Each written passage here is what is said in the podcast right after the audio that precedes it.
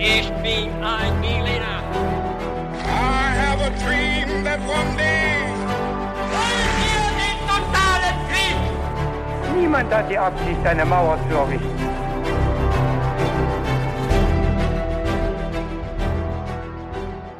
Hi und willkommen zurück zu einer neuen Folge bei His2Go und das wie immer mit mir, Viktor. Und mit mir, David. Und bevor wir gleich in die Geschichte einsteigen, erzähle ich noch ganz kurz, wie wir dabei immer vorgehen. Und zwar ist es so, dass David eine Geschichte vorbereitet hat Mhm. und mir gleich erzählen wird. Und ich weiß nicht, worum es in dieser Geschichte gehen wird und bin auch schon ganz gespannt. Dabei wird David auch mit ein paar kniffligen Fragen anfangen, ähm, bei denen ich mitraten muss und ihr natürlich mitraten könnt und dürft. Und bevor wir jetzt gleich mit den Fragen und der Geschichte anfangen, gibt es aber immer noch eine Frage, die wir uns gegenseitig stellen müssen. Und das ist, David, was trinkst du heute zum Podcast? Ich beantworte die Frage sehr gerne. Äh, Johannes hat empfohlen, dass wir eine Paulaner Spezi trinken und die habe ich mir jetzt kalt äh, hier an den Tisch gestellt. Die werde ich jetzt trinken. Oh, sehr gut. Ja, und passend zum Namen gibt's bei mir eine Johannisbeersaftschorle zum Trinken, auch ganz frisch bei dem warmen Wetter. Ja, Johannes gewidmet also. ja, so ist es. Und dann würde ich sagen, steigen wir auch direkt mit der Geschichte ein. Ja, wir starten mit einem kleinen Intro, wie so oft. Jedes kenianische Schulkind kennt vermutlich die Geschichte der Löwen von Tsavo, die als wahrscheinlich berüchtigster Fall von menschenfressenden Tieren als Man-Eaters of Tsavo in die Geschichte eingegangen sind. Neun Monate lang terrorisierten zwei Löwen die Arbeiter der Uganda Railway. Dutzende Menschen kamen dabei ums Leben und um 1900 wurden die Ereignisse auch über die britische Presse weltbekannt. Seitdem sind fast 90 Jahre vergangen, bis Ende des 20. Jahrhunderts erstmals wieder über diesen Fall geschrieben wurde. Und diesmal nicht nur aus Sensationslust, sondern jetzt wollten die Leute auch endlich die Hintergründe dieses Falls aufklären. Also den Zusammenhang zwischen Eisenbahnbau und Löwenangriffen, den Gründen, warum zwei Löwen immer wieder Jagd auf Menschen machten, welche Vorgeschichte vermutlich dazu geführt haben konnte, wie sie monatelang unaufhaltsam Terror verbreiten konnten und nicht zuletzt, ob auch heute noch menschenfressende Löwen in Tsavo auf der Jagd sind. Wir werden in dieser Folge den Ablauf der Geschichte nacherzählen und uns auch die wissenschaftlichen Untersuchungen dieser zwei Löwen genauer anschauen. Man kann es sich schon denken, aber ich sage noch kurz dazu, dass also dieser Geschichte einige Beschreibungen von Gewalt an Menschen und an Tieren vorkommen, äh, wenn auch nicht zu explizit, aber das als Warnung schon mal vorweg. Jetzt habe ich aber erstmal ein paar Fragen im Gepäck für dich, Viktor, und wir sehen mal, wie gut deine Biologiekenntnisse so sind, unter anderem. Ja, ich glaube, die sind nicht so gut. Ich bin mal gespannt, was da so kommt. Ja, du wirst bestimmt was lernen dabei, das würde ich schon mal sagen. Mit Sicherheit. Die erste Frage lautet, die sogenannten Menschenfresser von Tsavo hatten eine Besonderheit. A. Sie hatten keine Mähne. B. Sie griffen nur tagsüber an. C. Sie fraßen nur die Beine der Opfer. Oder D. Sie hatten keine funktionierenden Zähne mehr.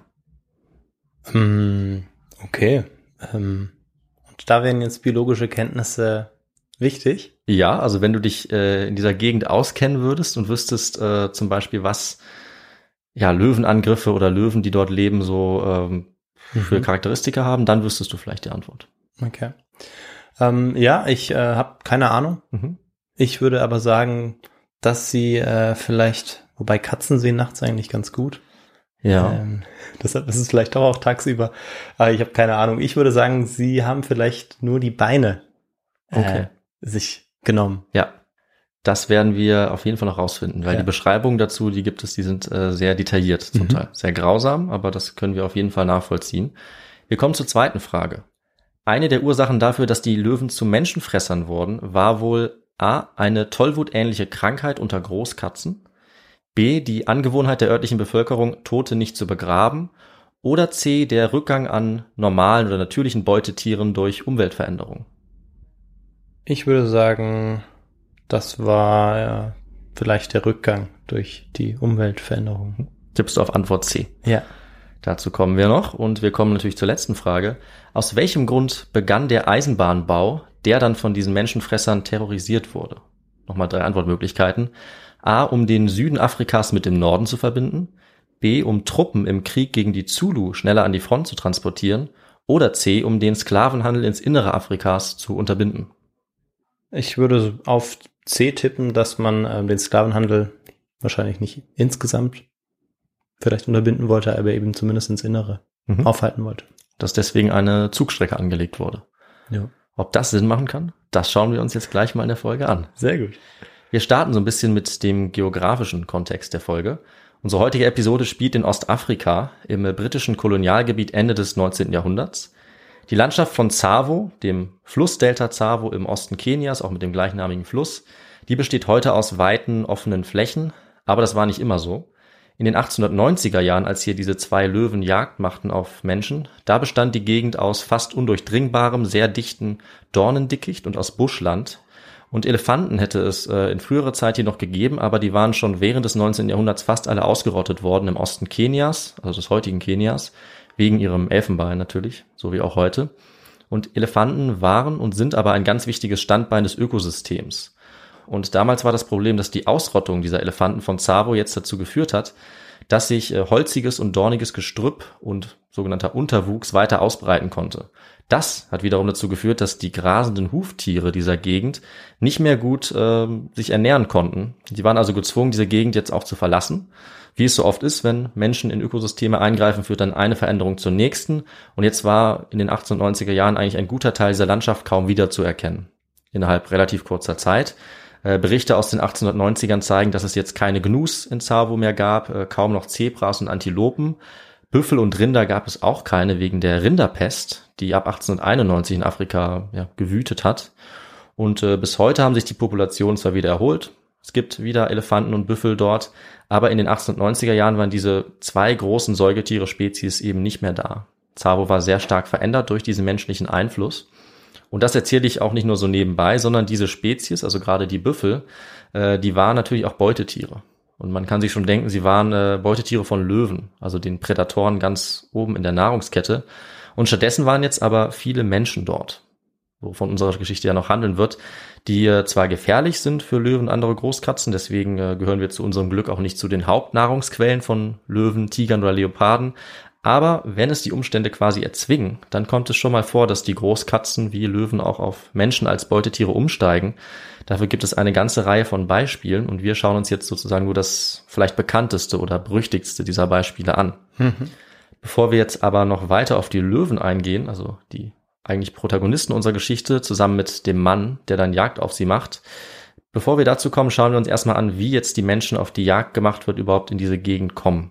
Und äh, der Grund dafür ist zu dieser Zeit der Eisenbahnbau, wie ich ja schon angedeutet habe mit den Fragen. Dass äh, im 19. Jahrhundert eine Eisenbahn gebaut wird in Ostafrika, das ist auch kein Zufall, sondern es ist ein Resultat einer Entwicklung, bei der Afrika immer mehr erschlossen und besetzt wird von den europäischen Staaten. In diesem Fall, in unserer Region, ist das, äh, wie schon so oft, Großbritannien. Und äh, ja, wie die britische Herrschaft dort aussieht, das schauen wir uns natürlich ein bisschen genauer an weil wir wie immer was brauchen, Victor, um die Hintergründe auch zuordnen zu können zu jeder Geschichte. Wir brauchen auf jeden Fall den historischen Kontext. So ist es. Und wir haben ja über den historischen Kontext des äh, British Empire schon einige Male geredet. Auch hier ist es wieder so, in der Zeit, in der wir uns befinden, war die Überlegenheit des britischen Imperiums äh, weithin spürbar, also im 19. Jahrhundert. Und zusammen mit der militärischen Macht und der industriellen Stärke sind auch die Besitzungen der Briten immer weiter angewachsen im Laufe des 19. Jahrhunderts. Vor allem Kanada, Australien und Indien waren entscheidend als Märkte, als Möglichkeiten auch für die kommerzielle Entwicklung, für die Ressourcen, die die Industrie jetzt zum Wachsen gebraucht hat. Und Ostafrika war im Vergleich eher erstmal eine Zwischenstation auf dem Weg in die asiatischen Kolonien. Aber gegen Ende des 19. Jahrhunderts wurde Afrika selber auch immer wichtiger für die Briten und für die anderen Kolonialmächte. Also das waren eben nicht nur Großbritannien, sondern auch die anderen europäischen Großmächte, auch die wollten und konnten darüber jetzt territorial und wirtschaftlich expandieren. Das natürlich immer auf Kosten der indigenen Bevölkerung, die dabei gnadenlos ausgebeutet wurde von allen Kolonialmächten. Sie hatten alle jetzt auch imperiale Ambitionen. Also Deutschland war ja, sagt man oft äh, richtigerweise auch erst spät eingestiegen in diesen kolonialen, imperialen Wettlauf um Kolonien in Afrika, erst nach der Reichseinigung 1871. Deutschland wollte jetzt ein eigenes Kolonialimperium schaffen.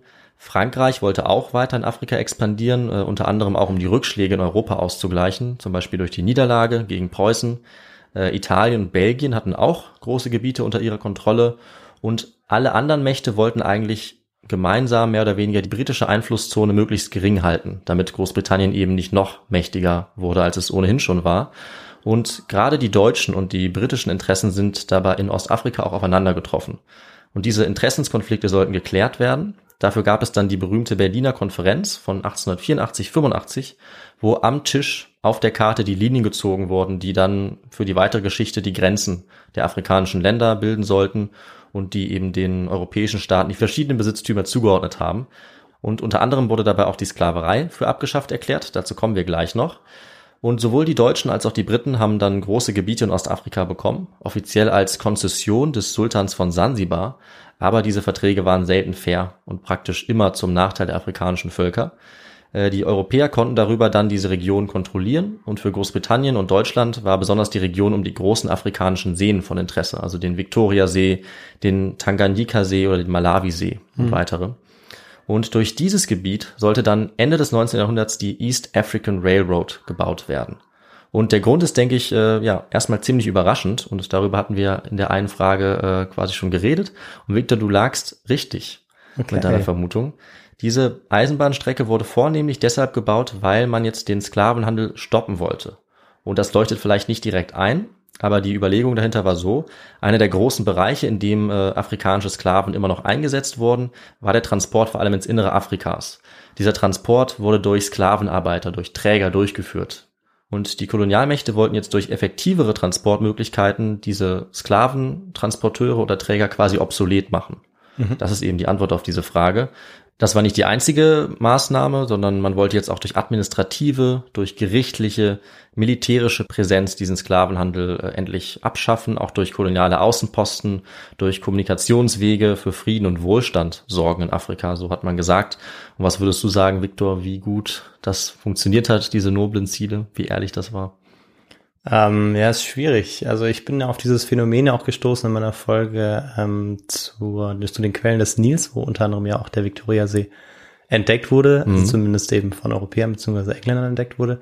Und da war es so, dass es auch vor allem die Sklaven nicht nur den Europäern, sondern eben vor allem den einheimischen Arabern bzw. Muslimen unterstanden und da eingesetzt wurden. Ähm, und ja, das dann sozusagen versuchen, das äh, abzuschaffen beziehungsweise gering zu halten oder eine professionelle Struktur aufzubauen.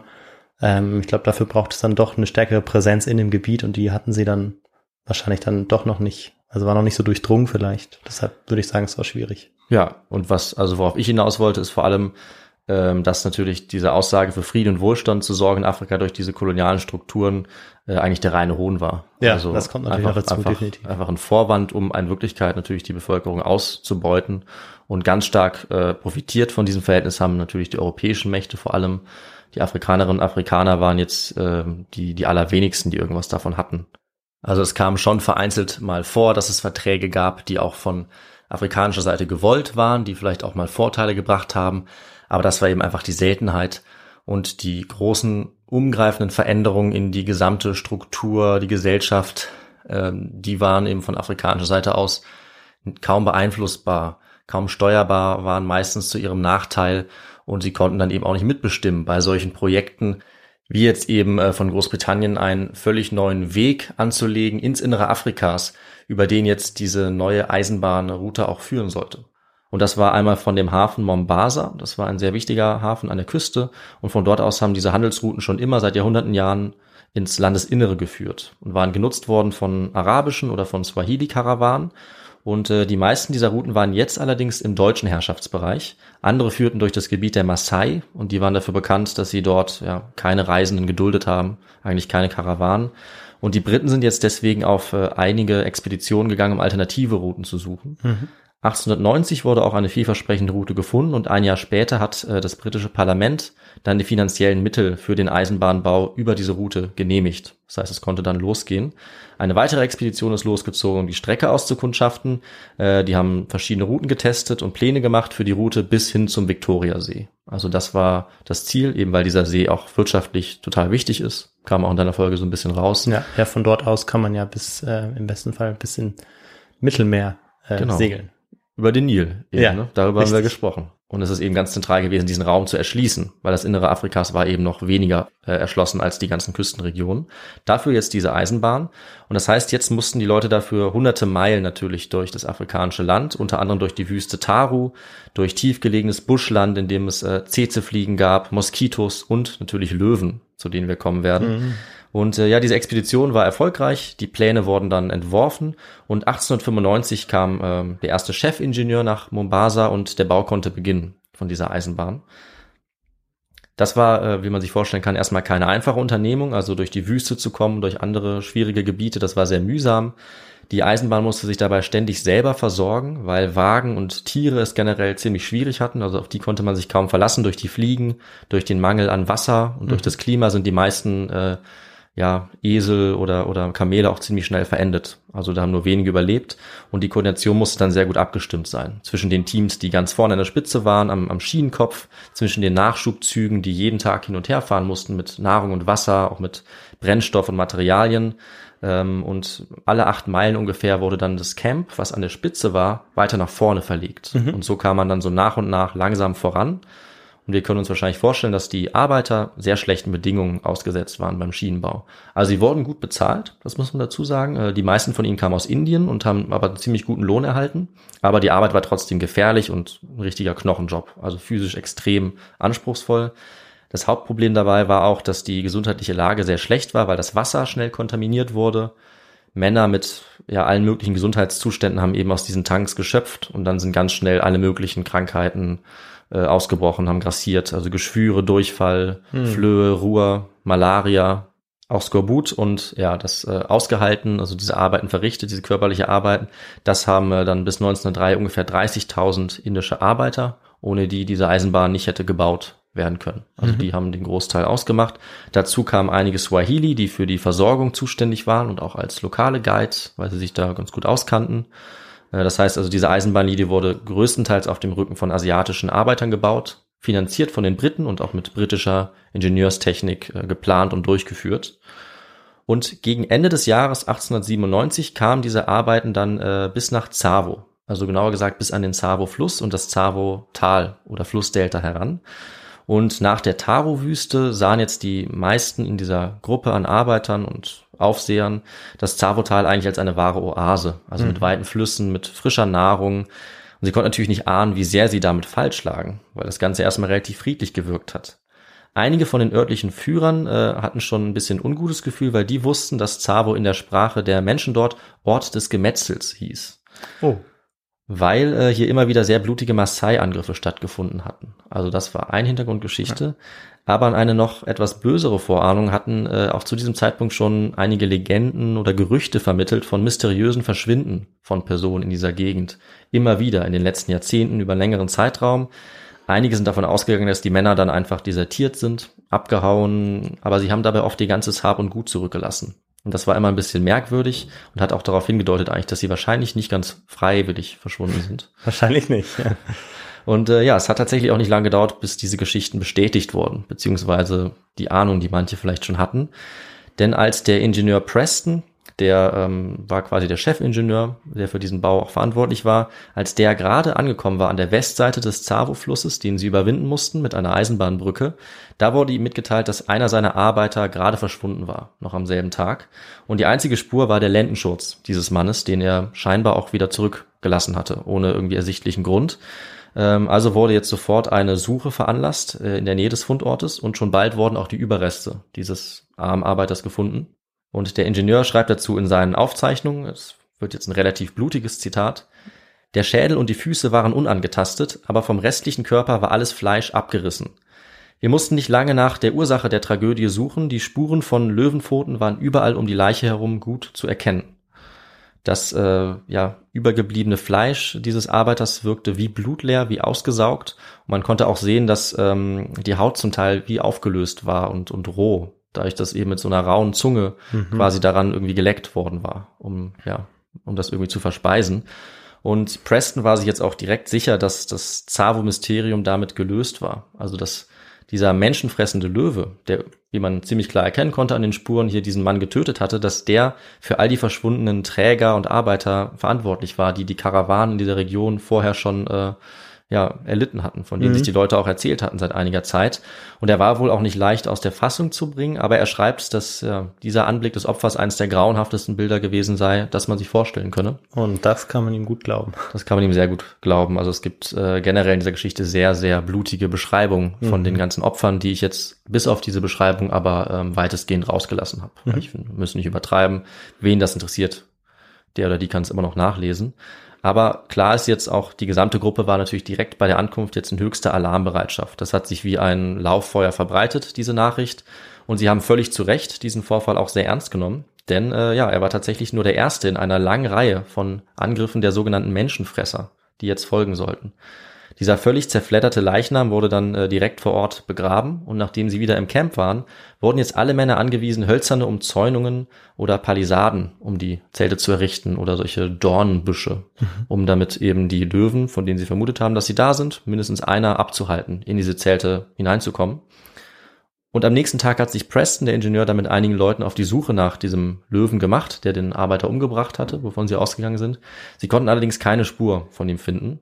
Stattdessen fanden sie aber direkt den Beweis, dass der Angriff und das Opfer bei weitem nicht die ersten waren, die es in dieser Gegend gegeben hatte, sondern sie fanden sogar eine ganze Reihe an menschlichen Überresten. Also in dieser Umgebung verteilt waren Schädel, Teile von menschlichen Skeletten. Es war jetzt also zu erwarten, dass das auch nicht der letzte Angriff war. Und das hat sich auch nur kurze Zeit später schon bewahrheitet, als äh, der nächste Mann jetzt Opfer eines Löwenangriffs wurde. Und äh, sobald auch dessen Überreste, dessen Leichnam gefunden wurde, ist Panik ausgebrochen unter den Arbeitern und Trägern, also unter allen, auch unter Preston, also auch unter den Aufsehern. Äh, und jetzt musste schnell eine Lösung her, weil ähm, die Leute natürlich unter diesen Umständen auch nicht bereit waren, dort weiter zu arbeiten. Also die ersten haben auch versucht abzuhauen und wollten äh, die Eisenbahn jetzt nicht weiterbauen. Die Lösung war jetzt für Preston, äh, so schnell wie möglich weiterzubauen um dann schnell von dem Ort wegzukommen. Diesen Vorschlag hat er gemacht und ähm, die Idee war, dass die Löwen dann an einem anderen Ort, wenn also dieses Lager, was immer am an der Spitze dieses Zugbaus war, wenn das weiter nach vorne verlegt würde, dass dort dann die Angriffe nicht mehr wären. Also sie haben eben gehofft, dass die an diesem Fluss konzentriert waren, wo es ja auch Wasser gibt, hm. was eben bedeuten könnte, dass die Löwen vielleicht besonders häufig dort sind. Ja. Das haben die Arbeiter auch eingesehen, sie haben es sofort umgesetzt und sie haben so schnell gebaut wie noch nie und laut diesem Preston in Rekordzeit das Basiscamp jetzt äh, mehrere Mal nach vorne verlegt und sind dann auch so schnell sie konnten dorthin umgezogen. Und erst 20 Kilometer nördlich von Savo waren sie dann anscheinend außer Reichweite der Löwenangriffe und laut diesem Preston waren bis zu diesem Punkt bereits 16 Punjabi-Arbeiter gestorben und ein Aufseher innerhalb von kürzester Zeit durch die Angriffe dieser Löwen. Aber so unheimlich die Geschichte bis zu diesem Zeitpunkt schon war, tatsächlich war das nur die Vorgeschichte zu den eigentlichen Monaten des Terrors, den jetzt diese Menschenfresser verbreitet haben in Savo. Und Savo ist heute vor allem deswegen so bekannt, weil ein anderer Mann namens John Henry Patterson 1907 dann ein Buch veröffentlicht hat mit dem Titel The Man-Eaters of Savo and Other East African Adventures. Man-Eaters, also die Menschenfresser, darunter sind die Löwen bekannt geworden, auch diese Geschichte als Schauergeschichte, die schon unmittelbar zu dieser Zeit auch die Menschen fasziniert hat, auf ja, so eine morbide Art, die, hm, glaube ich, viele hm. von uns gut nachvollziehen können. Man kann irgendwie nicht weghören und will wissen, wie es ausgeht. Deswegen gehen wir jetzt eben auch weiter zu diesem eigentlichen Hauptcharakter neben den Löwen, der jetzt erst tatsächlich in die Geschichte eintritt. Es ist also eben nicht nur der Chefingenieur Preston gewesen, der davon berichtet hat, sondern vor allem dieser Patterson, der jetzt als Bauingenieur und als Oberstleutnant frisch aus Indien nach Zabo kommt. Er hatte auch schon einige Erfahrungen mit der Jagd insgesamt, weil er in Indien die Tigerjagd schon ganz gut kannte. Und auch Tiger gehören zu den Großkatzen, die ähm, vergleichsweise oft Jagd auf Menschen machen, die auch zu Menschenfressern werden. Und dieser Patterson wurde im Jahr 1898 beauftragt, die permanenten Bahninstallationen ungefähr um 30 Meilen herum um dieses Camp Zavo in dem Flussdelta fertigzustellen. Dazu hat auch die Brücke gehört über diesen Fluss. Und er kam jetzt im März 1898 mit dem Zug von Mombasa von der Küste aus an. Und auch er war jetzt auf den ersten Blick sehr angetan von der Landschaft, aber an seinem zweiten Tag äh, fand dann auch er, dass das Zavo-Delta vor allem eigentlich aus dichtem, undurchdringbarem Dschungel bestand, voll von niedrigen Bäumen, von dickem Unterholz und Dornenbüschen. Also perfekt für Raubtiere, eben gerade für die größten Raubtiere dieser Gegend, für Löwen, um dort versteckt zu bleiben. Und die Angriffe wurden auch für unseren eigentlichen Protagonisten sofort aktuell. Direkt bei seiner Ankunft äh, hat auch er den ersten Bericht zugetragen bekommen, dass äh, wieder jemand verschwunden war. Und das deckt sich eigentlich auch mit den Berichten des Ingenieurs Preston. Also der war bis April noch in der Nähe von Savo, bis er dann weiter in Sicherheit war und Patterson kam schon im März an. Das heißt, ähm, ja, die beiden hatten so ein bisschen so eine Feindschaft eigentlich um den Ruhm, äh, um die Bekanntheit mit dieser Geschichte. Deswegen haben sie sich selber nie zitiert, aber wir können davon ausgehen, dass die Berichte des Ingenieurs und des Bauingenieurs, also die hatten eigentlich auch noch beide denselben Job und sie heißen ähnlich, aber des eigentlichen Protagonisten, der jetzt dann kommt, dass die sich decken. Das heißt, dass einige Opfer quasi äh, dieselben sind, von denen mhm. beide berichten. Äh, Patterson ist jetzt aber, wie gesagt, ab März dort äh, und er beginnt auch kurz mit den Plänen, aber direkt nachdem er ankommt, verschwinden dann auch wieder die ersten Männer.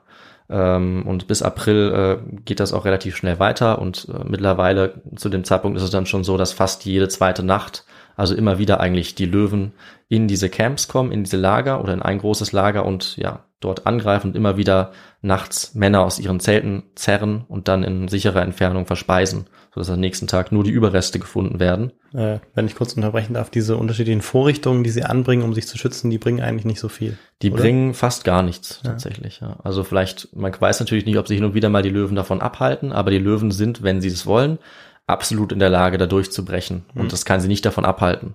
Äh, dazu komme ich noch ein bisschen genauer, auch was die Strategien von denen sind und wie raffiniert diese Löwen dabei auch vorgehen. Also man legt sich abends ins Bett und weiß eigentlich nicht, ob man den nächsten Morgen noch erleben wird oder nicht. Absolut. Das war äh, der Horror für die anderen Ja. Leute und es konnte gut sein, dass äh, dein Zelt eben äh, das Ziel des nächsten Angriffs Ja. wurde und dann konntest du nur hoffen, dass du nicht die Person warst, äh, die erwischt wurde. wurde, ja. Genau. Und du dabei wenigstens nur zusehen musstest. Ähm, und das Ganze hing natürlich auch mit einigen Theorien, auch mit Aberglauben zusammen. Also die Frage war für manche auch, bis sie sozusagen es mit eigenen Augen gesehen haben, stimmt das überhaupt wirklich? Patterson war zum Beispiel am Anfang auch wieder total skeptisch, was die Ursachen dieses Verschwindens anging. Er wusste erstmal nur, dass die Männer nachts aus ihren Zelten verschwanden und dachte auch bei ungefähr 3000 Leuten, die in diesen äh, Camps waren, dass die eben irgendwie desertiert sind, einfach abgehauen sind. Äh, aber auch in dem Fall kam die Wahrheit erschreckend schnell ans Licht. Und zwar mit dem Tod eines indischen Offiziers namens Ungan Singh. Äh, da wurde berichtet von einem Augenzeugen, der dasselbe Zelt hatte wie dieser Singh, dass um Mitternacht ein Löwe den Kopf durch den offenen Zelteingang gesteckt hat. Das heißt also, er ist ohne Probleme da reingekommen, dann einfach den erstbesten Mann direkt am Eingang am Hals gepackt und rausgezerrt hat. Und der war wahrscheinlich sofort tot. Charakteristisch für Löwen ist, dass sie äh, töten mit einem schnellen Biss wie ein Schraubstock vorne um den Hals, um die Kehle und dann ist das Opfer eigentlich sofort tot und Menschen oder andere große Säugetiere können dem nichts entgegensetzen. Ja, also da hat man wirklich keine Chance. Er hat äh, diesen Mann dann aus dem Camp gezerrt und am nächsten Morgen konnten Patterson und ein Arzt nur noch die Überreste finden. Also wieder ein schrecklicher Anblick. Alles, was übrig war von diesem Mann, war der Kopf. Alles andere war anscheinend verspeist. In den nächsten Tagen kamen dann noch zwei weitere Opfer dazu und obwohl Patterson ab diesem Punkt jetzt jede Nacht mit seinem Gewehr Wache gehalten hat, weil er auch verantwortlich war für diese Leute, also es waren seine Untergebenen, er hatte einen relativ hohen Rang inne, konnte er trotzdem jedes Mal nur die Schreie von seinen Arbeitern hören, denn er war immer zu weit weg. Er war nie an dem Ort, äh, wo die Löwen zugeschlagen haben, was auch daran gelegen hat, dass sie eine relativ spezielle Strategie hatten, diese Löwen. Aber darauf komme ich gleich nochmal zurück. Und die Frage, wie sehr sich Patterson über seine Leute gesorgt hat in der Situation, die ist äh, ein bisschen umstritten. Und ich finde es ganz interessant, an dieser Stelle auch auf seinen Charakter einzugehen, weil er eigentlich eindeutig der Held ist dieser Geschichte.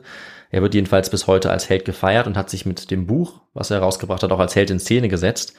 Einer seiner Biografen hat ihm aber zum Beispiel vorgeworfen, dass er arrogant und aristokratisch war und dass er auf seine unterstellten Arbeiter herabgesehen hat, auf eine patriarchische Weise.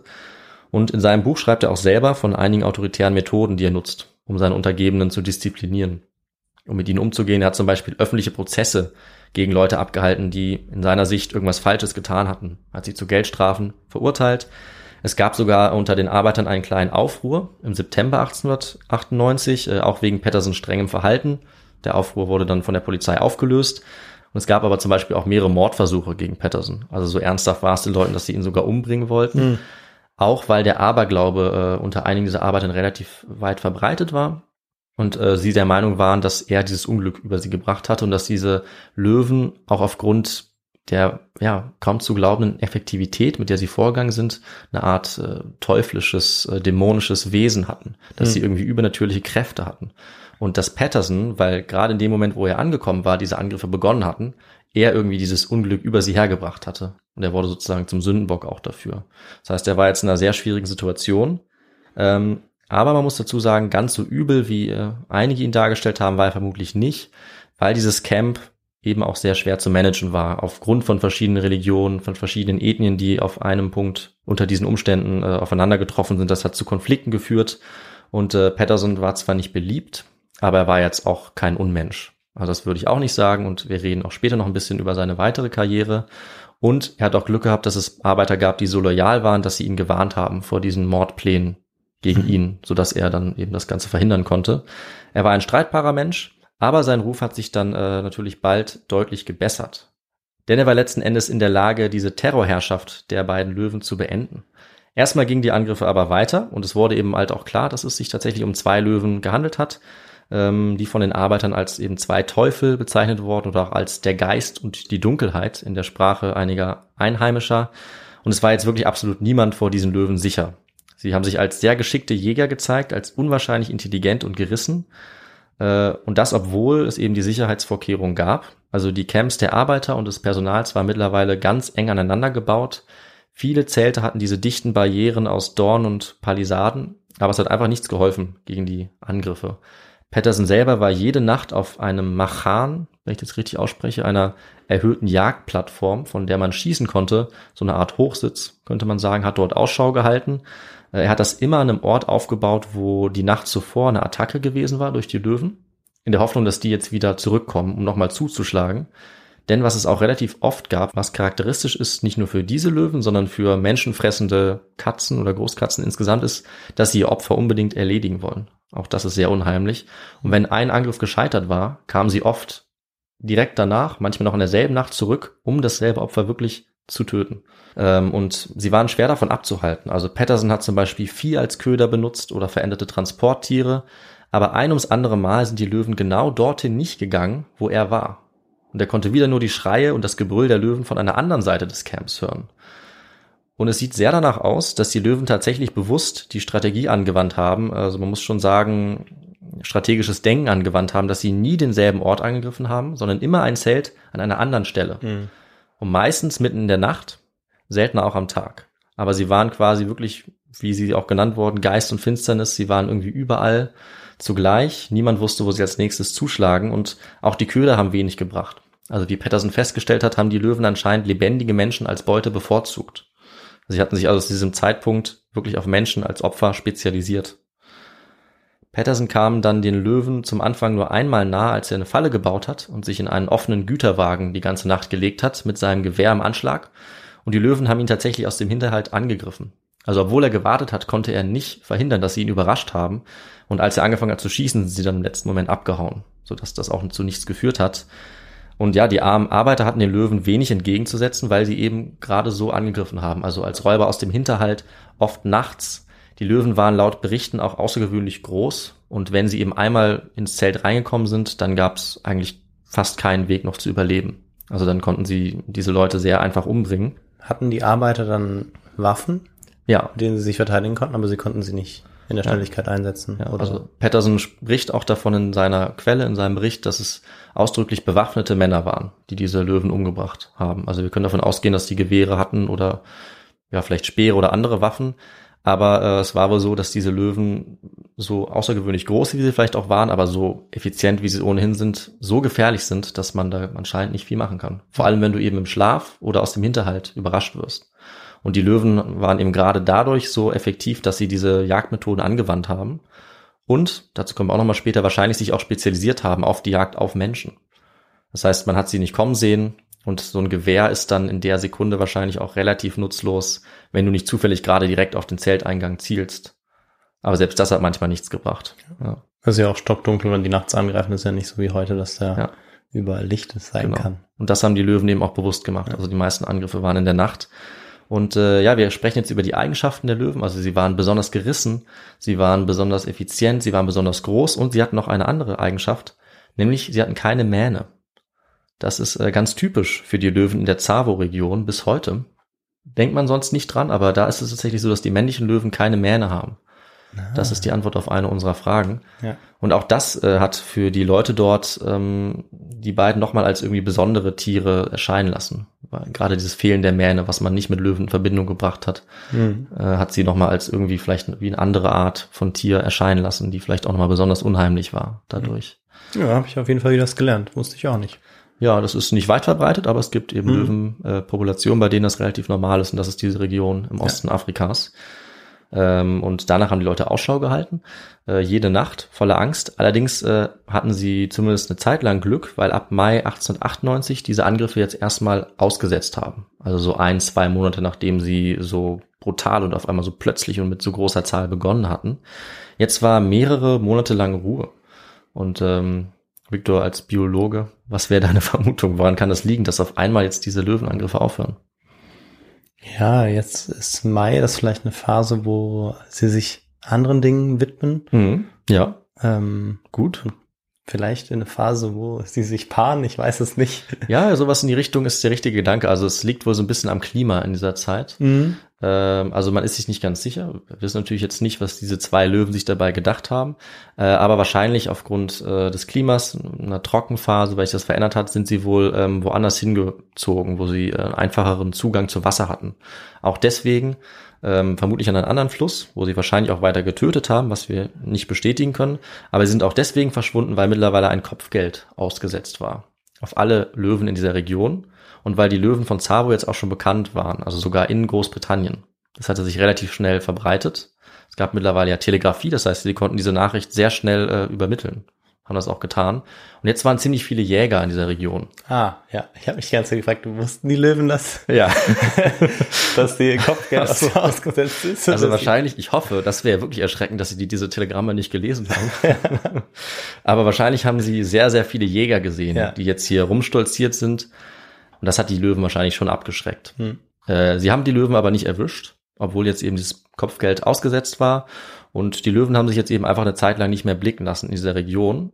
Das Problem war jetzt auch, beziehungsweise der Vorteil für die Löwen, dass die Wachsamkeit im Camp wieder nachgelassen hat, weil es jetzt ja einige Monate ruhig gewesen war und als hätten die Löwen das irgendwie mitbekommen, also als wären sie irgendwie ja, auf, auf der Lauer gewesen, wurden die Zelte jetzt wieder weiter auseinandergebaut und viele Arbeiter sind auch wieder dazu übergegangen, draußen zu schlafen, auch wegen der starken Hitze. Und äh, die Löwen waren aber keineswegs weg, wie sie dann schnell auch gemerkt haben, sondern plötzlich gingen die Angriffe wieder unvermittelt mit so starker Wucht, mit so großer Zahl weiter wie vorher. Und die Löwen wurden jetzt sogar noch furchtloser und dreister als je zuvor. Vorher hatten sie ihre Opfer immer vom Camp weggezerrt und jetzt sind sie sogar dazu übergegangen, noch vor Ort der Angriffe ihre Opfer aufzufressen, während die Kollegen zugesehen haben oder zusehen mussten. Und sogar Schüsse oder geworfene Fackeln haben sie zum Teil ignoriert und weitergefressen sodass wir gut nachvollziehen können, äh, warum es immer mehr Leuten vorkam, als hätten diese Löwen wirklich übernatürliche Fähigkeiten. Also scheinbar keine Kugel konnte sie stoppen, niemand konnte sie finden, auch wenn versucht wurde, sie tagsüber dann irgendwie äh, im, im Umfeld zur Strecke zu bringen. Und sie hatten eben Fähigkeiten, die einfach für ein Tier sehr weit entwickelt schienen. Also übernatürlich intelligent und gerissen. Und jede Nacht, das berichten die Quellen, war jetzt das ganze Camp in Angststarre. Und fast jeden Abend konnten die Leute das Brüllen hören dieser beiden Löwen immer dann, wenn die Angriffe losgingen. Es war so ein einziges Grauen für alle dort. Wie gesagt, mehrere tausend Menschen, die jetzt allerdings immer weniger wurden. Weil durch diese Panik kam äh, die Gleisarbeiten an dieser Eisenbahn eigentlich fast zum Erliegen. Also die Arbeiter hatten natürlich wahnsinnige Angst. Äh, viele sind einfach abgehauen und desertiert. Und Patterson selber stand jetzt auch unter enormem Druck, weil er verantwortlich war dafür, dass diese Arbeiten gemacht wurden und niemand in dieser Zeit jetzt noch weiterarbeiten wollte. Also wenn ich das jetzt nicht ändern würde, dann konnten eben diese Gleisarbeiten auch nicht weitergeführt werden. Ja, äh, alle hatten Angst. Jede Nacht haben sich die Arbeiter zugerufen, äh, Kabar Dar Bayon Shaitan Atta. Das heißt so viel wie nehmt euch in Acht, Brüder, der Teufel kommt. Und ja, dieser Terror, diese Teufel, das konnte man erst im Dezember jetzt beenden. Als Hm. Patterson eben weiter auf der Jagd war, nach monatelangen Bemühungen hat sich endlich ausgezahlt, dass er fast jede Nacht äh, auf der Lauer gelegen hat, um die Löwen endlich zur Strecke zu bringen. Und zum ersten Mal gelang ihm das dann am 9. Dezember, als er wieder auf dieser Jagdplattform gewartet hatte. Von dort konnte er endlich den ersten Löwen erschießen. Er hat ihn erst mit einer Kugel ins Bein getroffen und dann wenig später mit der zweiten Kugel ins Herz. Äh, am nächsten Morgen konnte er dann runtersteigen und hat gesehen, dass dieser Löwe tot war. Äh, der Löwe wurde dann ausgemessen, davon gibt es auch Fotos. Ich denke, eins davon wird auch unser Folgenbild sein Mhm. von diesem ersten Löwen.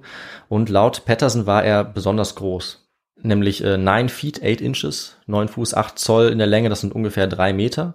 Auch die Schulterhöhe 114 Zentimeter, das ist eben für Löwen dieser Region außergewöhnlich groß. Und ähm, es wird auch ein bisschen daran gezweifelt, ob diese Angaben von Patterson wirklich stimmen. Aber groß waren sie auf jeden Fall. Äh, das Fell dieses Löwen war auch zerlöchert von den Dornen. Man konnte also nachvollziehen, dass er sich durch diese Barrikaden äh, Zutritt verschafft hat, auch unter Schmerzen, um eben äh, weiter die Menschen anzugreifen, also wie in einer Raserei. Und das Problem war jetzt natürlich, der zweite Löwe war weiter auf der Jagd. Also nur einer von beiden konnte jetzt bisher erlegt werden.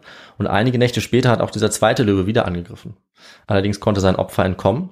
Also es wirkte jetzt so ein bisschen so, als wäre dadurch, dass einer weg war, so ein bisschen diese übernatürliche Kraft der Löwen gemeinsam, die eben immer im Zweierpack auch gejagt haben, jetzt geschwächt. Und Patterson hat es mit einer weiteren Falle versucht. Diesmal hat er in einer Hütte eine Art Fensterladen präpariert, damit er nach draußen schießen konnte. Und vor der Hütte hat er drei lebendige Ziegen an ein Stück Schiene gebunden, das über 100 Kilo schwer war. Und tatsächlich ist kurz vor Tagesanbruch der Löwe wieder plötzlich aufgetaucht aus dem Nichts, hat eine Ziege gepackt und mit dieser Ziege im Maul äh, die schwere Schiene, 100 Kilo, und alle drei anderen Ziegen in die Büsche gezerrt. Patterson hat ihn verfolgt und konnte ihn jetzt allerdings zweimal in der Schulter treffen. Der Löwe konnte aber wieder entkommen, trotz dieser Treffer. Äh, dann war für mehrere Tage Ruhe und am 27. Dezember hat der Löwe erneut angegriffen. Mehrere Arbeiter konnten sich gerade noch so auf einen Baum retten und auf diesem Baum hat Patterson dann in der folgenden Nacht äh, wieder so eine Jagdplattform errichtet. Und von dort hat er es dann tatsächlich geschafft, den zweiten Löwen zu erlegen. Mit einem wahren Kugelhagel, also mindestens sechs Treffer hat es gebraucht, damit dann auch dieser Löwe endlich tot war. Aus der Sicht der Menschen jedenfalls. Auch dieser Löwe wurde ausgemessen, fotografiert. Er war auch wieder anscheinend außergewöhnlich groß. Und damit war es geschafft. Die Erleichterung in den Camps war jetzt riesig, wie wir uns gut vorstellen können. Patterson war jetzt endlich der gefeierte Held, egal wie er sich davor verhalten hatte. Die Löwen hatten bis zu diesem Zeitpunkt, bis Ende Dezember 1898, mindestens 30 Menschen umgebracht und gefressen. Und diese Terrorherrschaft war jetzt endlich vorbei. Das heißt, jetzt konnten auch die Arbeiten an den Gleisen weitergehen. Äh, zuletzt hatte sich ja niemand mehr getraut, eigentlich weiterzuarbeiten mit der ständigen Angst. Und 1899, ein Jahr später, wurden die Gleise, wurde diese Strecke dann auch fertiggestellt. Bis zum Viktoriasee hin. Und Patterson wurde jetzt reich belohnt, also ihm wurden hunderte Rupien als Dank angeboten von den Arbeitern, die hat er abgelehnt. Er hat eine Silberschale bekommen von seinen Untergebenen als Dank und ein indischer Aufseher hat sogar ein episches Gedicht in Hindustani mhm. geschrieben über seine Heldentaten, das auch heute noch erhalten ist, was es eben auch nicht oft gibt als Quelle ja. für eine Einzelperson. Und Patterson hat jetzt diesen Heldenstatus bis an sein Lebensende behalten. Und äh, auch der Rest seines Lebens wurde noch ziemlich interessant. Also es war eigentlich nicht seine einzige große Tat. Er wurde dann zum Beispiel unter anderem zum starken Unterstützer des Zionismus, also dem Kampf für einen eigenen jüdischen Staat. Er wurde Befehlshaber der sogenannten jüdischen Legion im Ersten Weltkrieg, hat dort mit freiwilligen jüdischen Soldaten gegen das Osmanische Reich gekämpft und immer wieder, auch auf Kosten seiner eigenen Beförderung, die er nicht erhalten hat dadurch, hat er seine Soldaten gegen antisemitische Diskriminierung verteidigt, sogar gegen höhergestellte äh, Offiziere oder Generäle. Und unter ihm hat auch kein anderer gedient als David Ben Gurion, der spätere erste Premierminister Israels.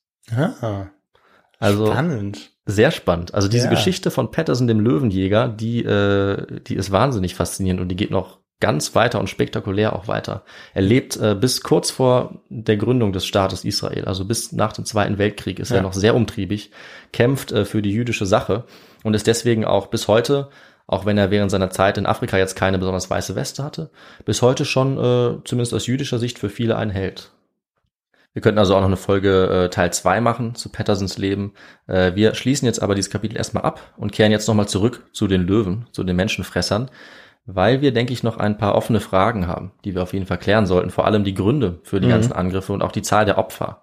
Beides ist ein bisschen umstritten, aber es ist relativ gut untersucht durch mehrere Studien.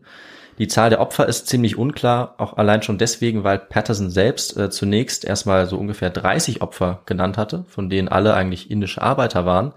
Etwas später ist er dann aber immer höher gegangen, hat sich letztlich auf 130 festgelegt als finale Zahl, wozu dann auch afrikanische Arbeiter gezählt haben oder Scouts oder Führer. Und dazu kommt natürlich auch die Bevölkerung in der Nähe dieser Region, ähm, deren Tote niemand aufgezeichnet hat. Das heißt, die Zahlen könnten theoretisch viel, viel höher sein, weil niemand weiß, äh, wie lange diese Löwen schon Jagd auf Menschen gemacht haben. Die Frage nach den Opfern, die dokumentiert sind, ähm, das haben aber äh, einige WissenschaftlerInnen dann 2009 noch in einer Studie untersucht. Äh, Sie haben auch diese Zahlen von Patterson als Vorlage genommen. Sie wollten jetzt aber genauer wissen, haben Isotope analysiert, beziehungsweise um genau zu sein, die Werte des Knochenkollagens und des Haarkeratins dieser beiden Löwen. Denn äh, deren Überreste waren erhalten geblieben. Also die gibt's auch heute noch. Und äh, die Knochen und die Felle der Löwen hatte Patterson damals mitgenommen, gut konserviert und er hat sie dann an ein Museum in den USA verkauft. Da sind sie heute ausgestellt. Ähm, da kann man sie sehen als präparierte, als ausgestopfte Löwen. Und die Isotope dieser Überreste, die haben jetzt eine fortschreitende Spezialisierung gezeigt in der Diät dieser beiden Löwen auf Menschenfleisch. Das äh, wissenschaftliche Team hat dann ausgerechnet, wie viel Fleisch Löwen so ungefähr pro Tag im Schnitt zu sich genommen haben, nämlich ungefähr sechs oder sieben Kilogramm und auch wie viel sie normalerweise bei den dokumentierten Fällen verspeisen von einem menschlichen Opfer. Also so grauenhaft das klingt, wie viel Fleisch essbar ist oder wie viel sie essen. Das sind wohl ungefähr 20 Kilogramm pro Mensch. Hm. Und damit konnten sie jetzt kalkulieren, dass Löwe 1, den sie untersucht haben, im Lauf der neun Monate dieser Zavo-Episode ungefähr zehn Menschen gefressen hatte und Löwe 2 ungefähr 24. Das würde also dann eine Opferzahl von ungefähr 34 Menschen ergeben für diese Zeit. Was davor kam, das wissen wir natürlich nicht. Das können auch davor noch mehr Menschen gewesen sein, aber sie konnten zumindest den Hinweis darauf entdecken, dass diese Diät auch umgestellt wurde. Das heißt, ihre Untersuchungen sprechen eigentlich dafür, dass es davor eher weniger Opfer gab. Und diese Umstellung dann erfolgt ist. Die Zahl passt auch zu den Augenzeugenberichten. Äh, danach war besonders am Anfang vor allem einer der beiden Löwen für die Angriffe verantwortlich. Der andere hat anscheinend meistens im Busch gelegen und gewartet. Und erst später haben dann beide zusammen angegriffen. Dazu passt eben, dass der eine Löwe 24 mhm. umgebracht hat, der andere nur 10.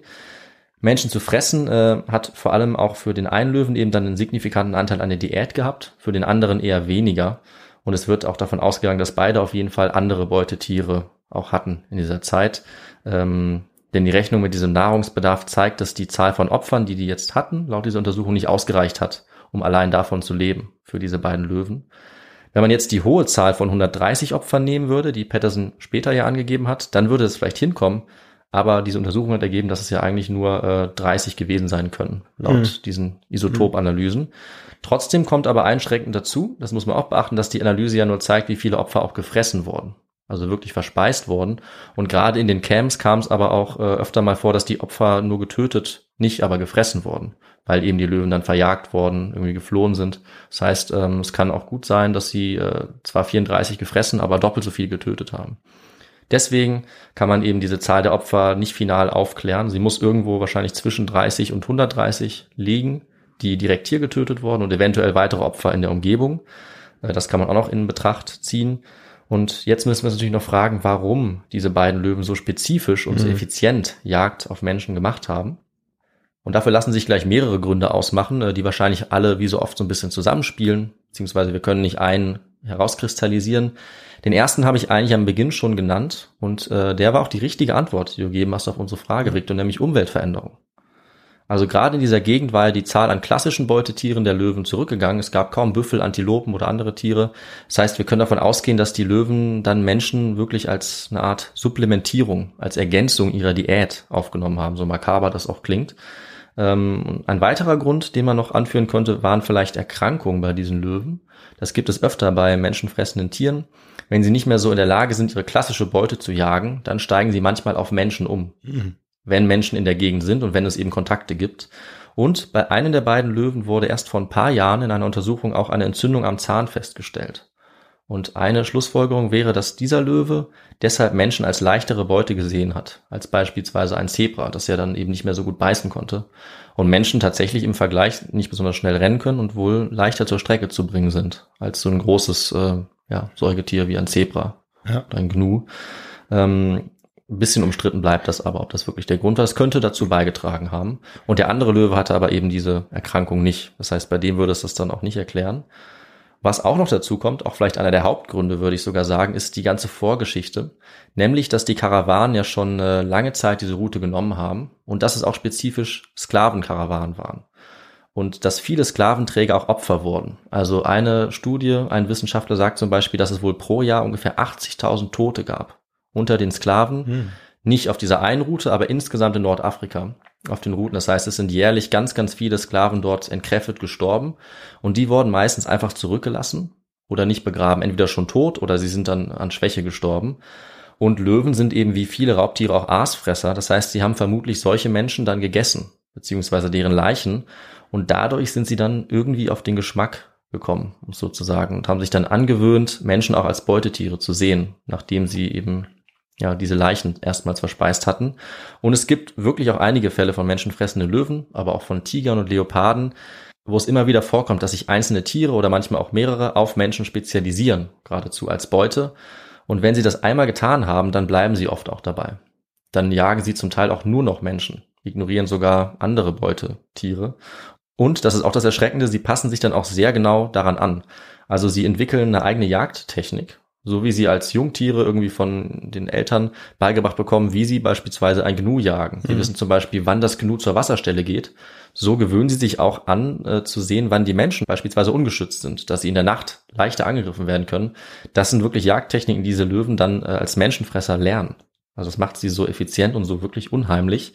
Deswegen werden sie dann so gefährlich für Menschen, immer schwerer auch zu fassen. Also auch das wird berichtet, dass je länger solche menschenfressenden Löwen quasi Erfolg haben und nicht zur Strecke gebracht werden, desto schwerer werden sie, äh, wird es sie zu jagen und zur Strecke zu bringen. Also sie werden immer raffinierter und äh, lernen Menschen quasi immer besser kennen, können immer besser entkommen und immer besser ihre Technik anwenden, aus dem Hinterhalt anzugreifen. Und im Fall der Löwen von Zavo kann es eben auch so gewesen sein, dass sogar mehrere Löwengenerationen dann die Jagd auf Menschen zumindest teilweise gelernt haben und weitergeleitet haben an die, an den Nachwuchs weiter vererbt haben quasi oder weiter trainiert haben. Und dafür sprechen eben auch diese Berichte vor 1898, dass es also vorher schon Löwenangriffe gab und dass die Löwen von Zavo sozusagen nicht aus dem Nichts äh, diese, diese Leute dort angegriffen haben, diese Arbeiter, sondern dass sie vorher vielleicht schon zum Teil auf äh, die Jagd auf Menschen irgendwie spezialisiert oder angepasst waren. Und was auch dafür spricht, ist, dass diese Angriffe auch weitergingen, nachdem die beiden Löwen erlegt wurden. Also diese Region ist eigentlich bis heute, wie auch manche andere Regionen, immer noch äh, von Löwenangriffen geplagt. Also jetzt natürlich nicht jeden Tag, aber ähm, schon in den Jahren nach den Angriffen ging es die ganze Zeit so weiter. Und mhm. viele Eisenbahnstellen ähm, waren teilweise in Angst und Schrecken versetzt von äh, Löwen, die immer wieder angegriffen haben. Die wurden teilweise geschlossen. Also es gab jedes Jahr mehrere Berichte von Löwenangriffen, die immer wieder auch Opfer gefordert haben. Ähm, und ja, man muss dazu sagen, dass Löwenangriffe durchaus auch heute für viele Afrikanerinnen und Afrikaner in ländlichen Gebieten eine sehr ernste Gefahr bleiben. Auch wenn man das in den Medien nur hin und wieder mal mitbekommt. Die Lebensräume werden natürlich eben immer kleiner für solche Großkatzen wie Löwen. Und dort, wo dann Menschen und solche Raubtiere aufeinandertreffen, wo sich die Lebensräume überschneiden, da kommt es kontinuierlich zu tödlichen Angriffen. Mhm. Und natürlich muss ich zum Schluss auch klar dazu sagen, das ist ein ganz kleiner Teil der Löwenpopulation, der zu Menschenfressern wird. Also die allermeisten Löwen essen in ihrem ganzen Leben keine Menschen und sie meiden auch Menschen, wenn sie es können. Aber das ändert sich eben, wenn solche Gründe eintreten, die ich jetzt genannt habe. Also Nahrungsknappheit, Verletzungen, menschliche Überreste und Leichen, die sie irgendwie zum Beispiel nach Überschwemmungen finden. Das passiert auch bei Tigern oft. Oder dieser überlappende Lebensraum. Dann kann es schon vorkommen, dass solche Löwen zu Menschenfressern werden. So wie im Fall dieser Geschichte äh, des Eisenbahnbaus, wo wir eben sehen, dass ja, das Eindringen des Menschen in die Natur, diese Veränderung der Lebensräume letzten Endes zu einem ja, riesigen Gemetzel eigentlich geführt hat, ja. zu einer Terrorherrschaft, die wir heute äh, aufgrund der Quellen sehr gut nachvollziehen kann und die uns heute, glaube ich, immer noch fasziniert. Es wurden auch mehrere Filme dazu gedreht und ich glaube, diese Geschichte wird auf jeden Fall ähm, im kollektiven Gedächtnis präsent bleiben, weil sie wirklich schaurig ist.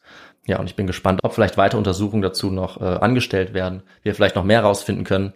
Das wäre dann äh, vielleicht nochmal ein Nachtrag in einer anderen mhm. Folge oder an einer anderen Stelle. Aber für dieses Mal sind wir jetzt an dieser Stelle fertig, Victor, und ich übergebe jetzt wieder an dich.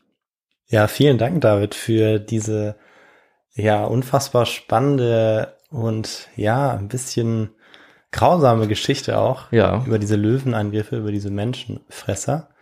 Und ähm, ja, ist ja so ein bisschen die Fortsetzung von einer Folge, die äh, du auch schon mal vorbereitet hattest ja. zur Bestie von äh, Givaudan ähm, an die ich mich auch gut erinnern kann, wo ich die Geschichte schon kannte. In diesem Fall kannte ich sie noch nicht mhm. äh, und äh, habe wieder wahnsinnig viel dazugelernt, auch dass Löwen zum Beispiel keine Mähne haben müssen. Mhm. Also männliche Löwen. Genau. Ja, das habe ich auf jeden Fall gelernt. Und äh, eben auch spannend, wie das in diesem Fall wirklich ähm, ja 3000 Menschen in Angst und Schrecken versetzt hat. Mhm. Ähm, bedingt eben durch die unterschiedlichen äh, Umwelteinflüsse, die sich verändern eben aber auch die vielen anderen Gründe, die du genannt hast. Ja. Und dann werden im Prinzip die Menschen eigentlich auch nur zu Tieren, äh, die sie eben fressen können und die für sie auch erstmal eine leichte Beute ja sind, weil sie vor Ort sind, ja. in großen Mengen vorhanden sind, ja. während andere Tiere eben nicht mehr da sind. Wenn sich der Mensch sozusagen mit der Natur anlegt oder so. Oder eben in so einem Versuch ist ja auch irgendwie der Mensch baut die Technik, bringt die Eisenbahn dahin und die Natur schlägt zurück. Das ist ja, ja so eine Erzählung, die man oft auch ganz gerne hört. Ja. Und dafür eignet sich so eine Story natürlich sehr gut, um einem das nochmal vor Augen zu führen. Das stimmt. Und der Löwe äh, ist ja nicht an sich böse oder nee, diese beiden Löwen. Auf gar keinen Fall. Auch nicht, sondern ähm, die suchen sich ihre Beute, versuchen zu überleben. Und in diesem Fall waren die Menschen eben da, wo sie waren. Mhm. Äh, und sie waren eben leicht zu erbeuten ja. ähm, zumindest für einen gewissen Zeitraum, ja. bis sie dann selbst ähm, erlegt wurden. Ähm, ja, und Das war auf jeden Fall eine sehr eindrucksvolle Geschichte. Ja, gutes Schlusswort von dir. Also vielleicht Und- sollte man am Ende nochmal sagen, die Menschen sind sicherlich für den Löwen gefährlicher als der Löwe für den Menschen. Das Ja, ist, glaube ich, ja. klar. Aber in dem Fall kann eben auch der Löwe zum Jäger auf den Menschen werden, nicht nur umgekehrt. Ja, so ist es. Ja, und du hattest ja schon in der Geschichte ein bisschen was zur Literatur beziehungsweise zu einer Quelle gesagt, zu diesem epischen Gedicht Mhm. für äh, Patterson, der diese Löwen erlegt hatte. Und mich würde natürlich interessieren, was du vielleicht noch für äh, Sekundärliteratur auch benutzt hast.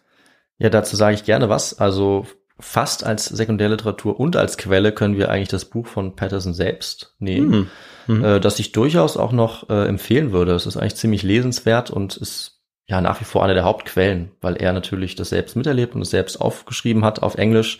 Ich habe es schon mal gesagt, ich nenne es nochmal. Es heißt The Man-Eaters of Tsavo and Other East African Adventures.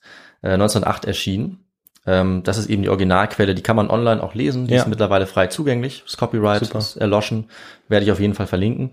Und die andere Haupt-Sekundärliteraturquelle, die eigentlich genauso gut ist. Also auch die ist richtig spannend geschrieben und die geht eben auch auf die ganzen Hintergründe ein. Die schaut auch das Verhältnis von Menschen und Löwen heute an, guckt die Jagdtechnik an, warum werden äh, Löwen zu Menschenfressern, das Verhältnis. Und das alles sehr differenziert, das finde ich sehr gut, das Buch, und das ist richtig spannend geschrieben. Das ist von äh, jemandem, der auch Patterson heißt, der allerdings nicht verwandt ist. Er heißt Bruce Patterson. Völlig zufällig ist es derselbe Name. Und sein Buch heißt The Lions of Tsavo Exploring the Legacy of Africa's Notorious Man-Eaters von 2004. Also die beiden sind sehr empfehlenswert. Ich verlinke auch noch ein paar Artikel, zum Beispiel diese Studie mit der Isotopanalyse. Auch die sind ziemlich interessant. Super. Ja, dieser Patterson hat sich dann äh, für die Geschichte zu Patterson wahrscheinlich dazu berufen äh, gefühlt, Ja. das zu machen. Beide haben übrigens nichts äh, mit Patterson und Findus zu tun. Das ist nochmal eine dritte Verbindung, aber die kommen in dieser Geschichte nicht vor. Okay, haben wir nochmal Glück gehabt. Ja, muss man auch nochmal klarstellen. Ja, und dann kommen wir zum letzten Teil unserer Folge und sagen noch was dazu, wie man uns unterstützen kann. Unbedingt. Richtig? Ja. Völlig richtig. Und da gibt's natürlich ganz viele unterschiedliche Möglichkeiten inzwischen. Und bevor ich die aufzählen werde, hoffentlich in Gänze, Mhm. äh, möchten wir uns natürlich noch für die vielen Nachrichten und Spenden bedanken, die wir jetzt im Laufe dieser letzten zehn Tage wieder erhalten haben. Ja. Und ähm, ja, noch darauf aufmerksam machen, dass wir die Nachrichten auch äh, alle beantworten möchten. Dafür aber gerade ein bisschen länger brauchen, Mhm. weil es auch sehr viele sind und wir noch keinen zusätzlichen Mitarbeiter haben, was wir vielleicht mal äh, uns überlegen sollten. Ja. Ähm, und ja, jetzt komme ich aber tatsächlich zu den unterschiedlichen, unterschiedlichen Möglichkeiten. Und das ist zum einen natürlich eine E-Mail, unsere Feedback-E-Mail, die kontakt.histogo.de ist oder über unser Kontaktformular auf der Website könnt ihr uns auch erreichen und eben Feedback zukommen lassen oder auch Themenvorschläge. Ihr könnt uns auch auf Social Media Platt auf Ihr könnt uns auch auf den Social Media Plattformen erreichen, also auf Twitter, Instagram und YouTube, uns dort Nachrichten zukommen lassen oder äh, uns folgen. Und ihr habt natürlich auch die Möglichkeit, uns finanziell zu unterstützen, indem ihr auf unseren Merch-Shop geht, da beispielsweise eine Tasse oder ein T-Shirt bestellt, uns dadurch unterstützt oder uns direkt dann auch per PayPal oder Banküberweisung unterstützt. Da freuen wir uns natürlich auch immer sehr. Und damit verdient ihr euch auch einen Platz auf unserer Hall of Fame. Und dann würde ich sagen, in zehn Tagen gibt's die nächste Folge. Ich habe jetzt ein bisschen abgewartet, was du jetzt machst. Ja. Jetzt habe ich schon äh, eher eine Idee im Kopf als vor einer Stunde. Ja, ich habe mir auch gedacht, vielleicht jetzt als nächstes nicht noch mal eine Folge, die irgendwie im britischen Kolonialreich spielt, weil gefühlt waren alle meine letzten Folgen irgendwie da. Also müssen wir uns mal was Neues einfallen lassen. Ja, stimmt. Ja, da äh, schauen wir mal wieder ein bisschen woanders hin. Und ja, dann bleibt weiterhin alle gesund. Genießt das jetzt schöne Wetter. Und wir hören uns wieder in zehn Tagen. Bis dahin, ciao. Macht's gut. Tschüss.